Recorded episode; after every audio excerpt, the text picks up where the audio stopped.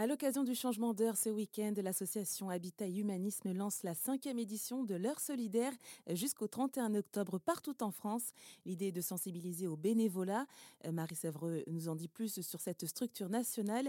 Elle y est directrice marketing et communication. Habitat Humanisme a été créé il y a plus de 35 ans maintenant à Lyon par Bernard Devers qui était euh, prêtre et promoteur immobilier et qui avait du coup euh, été très sensibilisé dans les années 80 donc aux premières grandes crises du logement avec des problématiques d'accès au logement déjà qui, ont commencé il y a plus de 35 ans.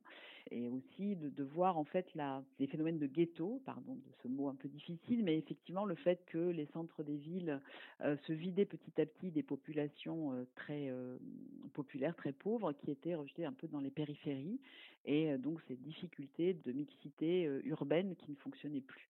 Et donc euh, il a créé le mouvement Habitat Humanisme euh, pour recréer de la mixité sociale et urbaine au cœur des villes, pour permettre à ces personnes en grande difficulté d'avoir de, accès au logement, mais avec vraiment cette idée forte que l'accès au logement n'est pas suffisant s'il n'y a pas un accompagnement pour aider ces personnes à partir de cette stabilisation dans un logement décent et avec des, un loyer adapté aux revenus, mmh parfois très faible, euh, pour, pour aider dans l'insertion de ces personnes. Voilà, donc les idées fortes, un logement avec un accompagnement, euh, donc une solution de logement avec un, un accompagnement, de la mixité, donc c'est-à-dire que les logements sont situés dans des quartiers équilibrés entre guillemets des villes pour que les personnes aient accès euh, aux écoles et accès aux transports de manière mixte.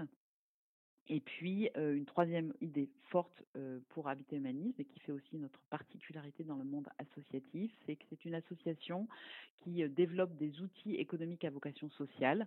Donc, dès le départ, Bernard Devers avait créé une, société foncière solidaire. Donc c'est un peu technique, mais c'est pour dire qu'en fait les outils que nous utilisons pour notamment produire et gérer du logement sont des outils économiques à vocation sociale, ce qui aujourd'hui le SS est très connu. Donc en fait euh, bon, bah, c'est pas, enfin, on n'est pas les seuls à, à développer ce type d'outils, mais dans les années 80, c'était absolument pionnier. On était très peu à développer ce type d'outils. Donc, en fait, c'est vraiment la marque de fabrique d'Habitat Humanisme. Et il y a plusieurs antennes locales hein, de l'association Habitat Humanisme. Et concrètement, vous êtes présent où? Concrètement, on est présent dans 83 départements à travers 57 associations locales, qui sont toutes des associations de plein droit, mais qui travaillent toutes de la même manière et unies par des statuts une charte commune.